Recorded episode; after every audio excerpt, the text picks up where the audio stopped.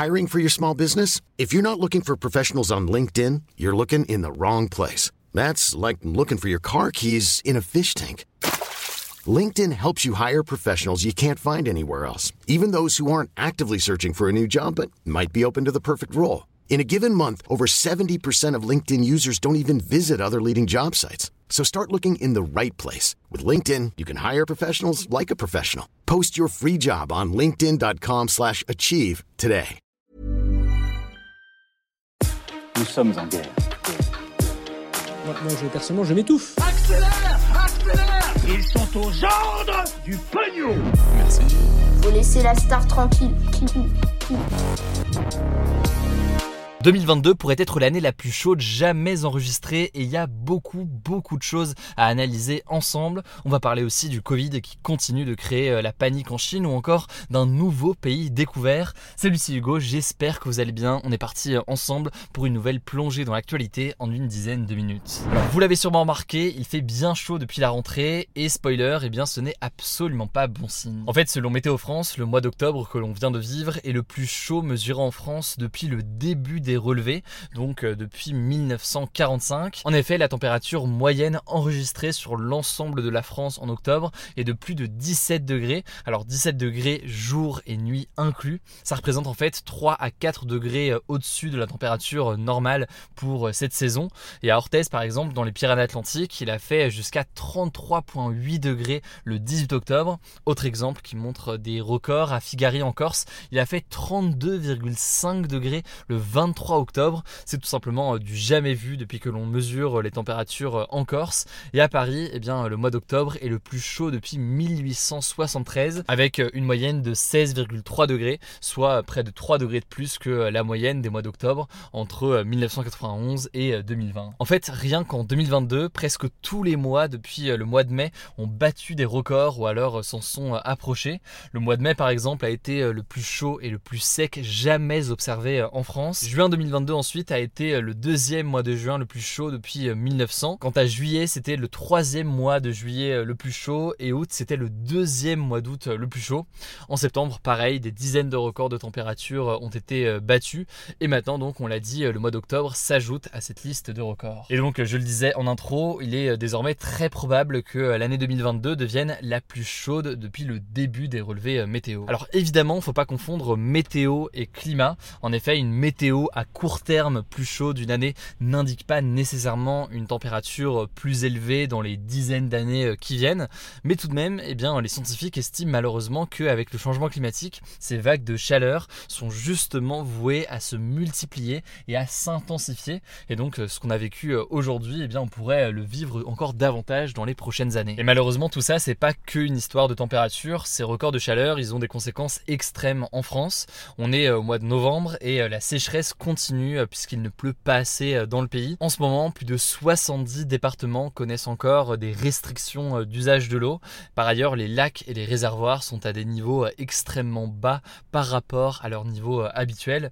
Et par exemple, le niveau du lac de Sainte-Croix dans les Alpes est 6 mètres en dessous de son niveau normal et n'a jamais été aussi bas. Un exemple tenait de conséquences directes de ce manque d'eau, eh bien l'agriculture est fortement impactée. Le bilan des récoltes est inférieur aux quantités euh, habituelles. Et par exemple, la quantité de maïs récolté euh, en 2022 est 25% plus faible qu'en 2021. Et c'est en fait la quantité de maïs récolté la plus faible enregistrée depuis 1990. Alors, une fois qu'on a dit tout ça, que faut-il comprendre? Eh bien, euh, pour Antonio Guterres, le secrétaire général de l'Organisation des Nations Unies, il est clair que le monde file actuellement vers une catastrophe mondiale.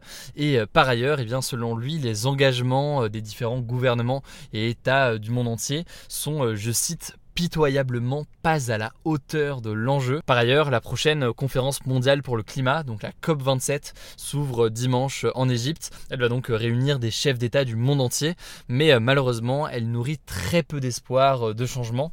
Par ailleurs, eh bien, l'invasion de l'Ukraine par la Russie ne vient pas vraiment arranger les choses. En effet, la Russie aujourd'hui, c'est le deuxième plus grand exportateur de pétrole et le plus grand exportateur de gaz dans le monde. Alors certes, le pays a tenté d'engager un début de transition écologique, mais depuis le début de la guerre, eh bien, les investisseurs internationaux ont préféré interrompre leur projet avec la Russie, ce qui a pas mal ralenti donc le développement d'énergie renouvelable dans le pays. Par ailleurs, du côté des pays occidentaux, il faut comprendre que la crainte de manquer d'énergie cet hiver a poussé certains pays à relancer la production d'énergie plus polluante.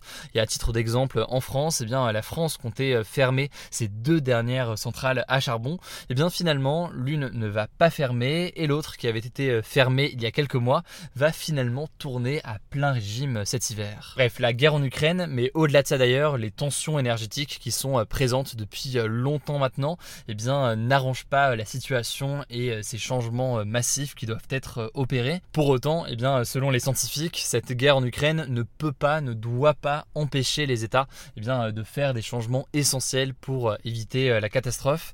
Et selon l'Organisation des Nations Unies, en fait, tout ce qui peut nous sauver d'une catastrophe climatique aujourd'hui, eh bien, c'est une transformation profonde des économies, mais aussi des sociétés. Alors, pour finir tout de même sur une note positive, certains estiment que la guerre en Ukraine pourrait être une forme de sursaut qui force en fait les pays européens à sortir de leur dépendance aux énergies fossiles qui viendraient notamment de Russie. C'est ce qu'estime par exemple le scientifique américain Amory Lovins dans une tribune publiée dans le journal Le Monde. On verra donc ce qu'il en est dans les prochains mois. En tout cas, je vous mets des liens en description si vous voulez en savoir plus. Et je vous laisse donc avec Benjamin aujourd'hui, journaliste au sein de l'équipe pour les actualités en bref. Merci Hugo, on passe maintenant aux actualités en bref. Première actu en Chine, le Covid crée la panique dans la plus grande usine d'iPhone au monde à Zhengzhou. En fait, l'entreprise qui emploie plus de 200 000 personnes est confinée depuis mi-octobre pour faire face à une épidémie de Covid parmi ses salariés. Concrètement, les travailleurs doivent rester sur place, ils dorment sur place et sont testés tous les jours. Problème, on ne sait pas combien de salariés sont contaminés et surtout quelles sont les conditions réelles sur place.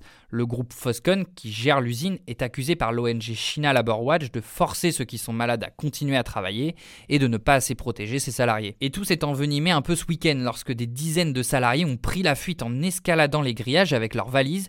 L'usine a réagi et elle a demandé aux fuyards de respecter une quarantaine de plusieurs jours chez eux pour éviter de propager le virus en dehors de l'usine. Elle a aussi annoncé qu'elle verserait un bonus quotidien de 400 yuan par jour, ça fait environ 55 euros, aux employés qui accepteront de rester travailler sur place. Ceux qui resteront le mois entier pourront même toucher jusqu'à 15 000 yuan, ça fait environ 2075 euros, ça représente 4 fois le montant habituel pour un salarié de l'usine. Bref, la situation est tendue. À noter aussi que le nombre de cas en Chine est en hausse, environ 2000 nouvelles contaminations sur l'ensemble du pays mardi. La politique de zéro Covid, c'est-à-dire euh, le confinement au moindre cas de Covid, ne sera pas abandonnée avant 2024 d'après le président Xi Jinping. Deuxième actu en France, les prisons sont proches d'atteindre leur record historique du nombre de détenus.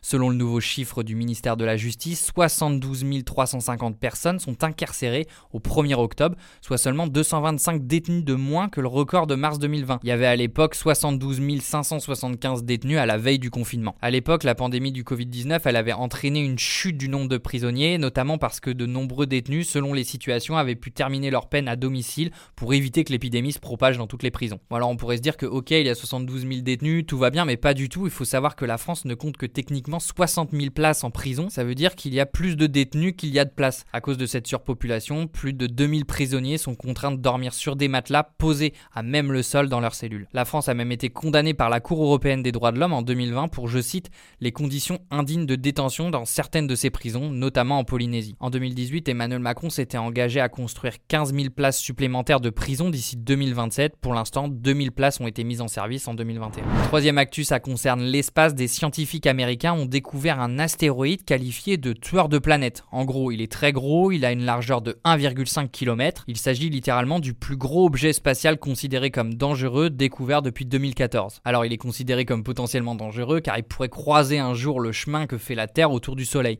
Mais pour autant, ça sert à rien de paniquer. D'après les scientifiques, il y a très peu de chances que ça arrive. Et même si ça devait arriver, ce serait pas tout car il se trouve à des millions de kilomètres de la Terre. D'ailleurs, il y a plus de 30 000 astéroïdes qui sont recensés par les scientifiques, dont plus de 850 qui mesurent plus de 1 km comme celui-ci. Et aucun ne menace la Terre dans les 100 prochaines années. Et d'ailleurs, on en avait déjà parlé ici, mais la NASA a récemment réussi à dévier la trajectoire d'un astéroïde en envoyant un vaisseau s'écraser dessus. Cette technologie, elle pourrait permettre de protéger les générations suivantes si dans des centaines ou des milliers d'années, un astéroïde venait à foncer sur la Terre. Quatrième actu, beaucoup plus insolite. Est-ce que vous connaissez le Listembourg? En fait, c'est un tout nouveau pays apparu subitement à la frontière avec le Portugal, avec une quinzaine de départements, une hymne, des habitants qui parlent français. Bon, vous êtes certainement pas tombé dans le panneau, bien joué. Il s'agit en fait d'un pays fictif inventé de toutes pièces sur Twitter. En fait, la blague, elle est née d'un tweet d'une personne du nom de Gaspardo où l'on voit une carte de l'Europe avec ce nouveau pays et en texte, je suis sûr que les Américains ne connaissent même pas le nom de ce pays. L'objectif, c'est se moquer des lacunes en géographie des Américains au sujet du reste du monde. Le truc, c'est qu'à la suite de ce tweet, énormément de personnes ont joué le jeu et ont inventé des nouvelles infos sur le pays. Le Listembourg a donc un drapeau, une hymne nationale, des comptes Twitter parodiques ont été créés pour ses ministères et il y a même un Hugo Décrypte local, Gurgo Décrypte. Plusieurs comptes très suivis ont joué également le jeu, comme le compte de Paris 2024 qui a même annoncé l'arrivée fictive du Listembourg parmi les délégations olympiques. Et dernière chose avant de finir, hier on vous parlait des pneus d'hiver, des pneus neige et des chaînes qui deviennent obligatoires à partir du 1er novembre dans 34 départements situés en zone montagneuse. Eh bien on tenait à faire une petite précision, ces pneus seront pas obligatoires dans tout le département. Par exemple, pas besoin de les mettre à Toulouse si vous habitez en Haute-Garonne sera obligatoire uniquement dans certaines zones susceptibles d'être plus souvent enneigées. Il y aura donc des panneaux de signalisation pour signaler ces zones et si vous voulez la liste détaillée des communes concernées par département, ça se passe sur le site de la sécurité routière, je vous mets le lien en description. A noter également qu'il y aura une tolérance jusqu'à la fin de l'année, les automobilistes risquent réellement une amende à partir de 2023. Voilà, c'est la fin de ce résumé de l'actualité du jour. Évidemment, pensez à vous abonner pour ne pas rater le suivant, quelle que soit d'ailleurs l'application que vous utilisez pour m'écouter. Rendez-vous aussi sur YouTube et Instagram pour d'autres contenus d'actualité exclusifs. Écoutez, je crois que j'ai tout dit, prenez soin de vous et on se dit à très vite.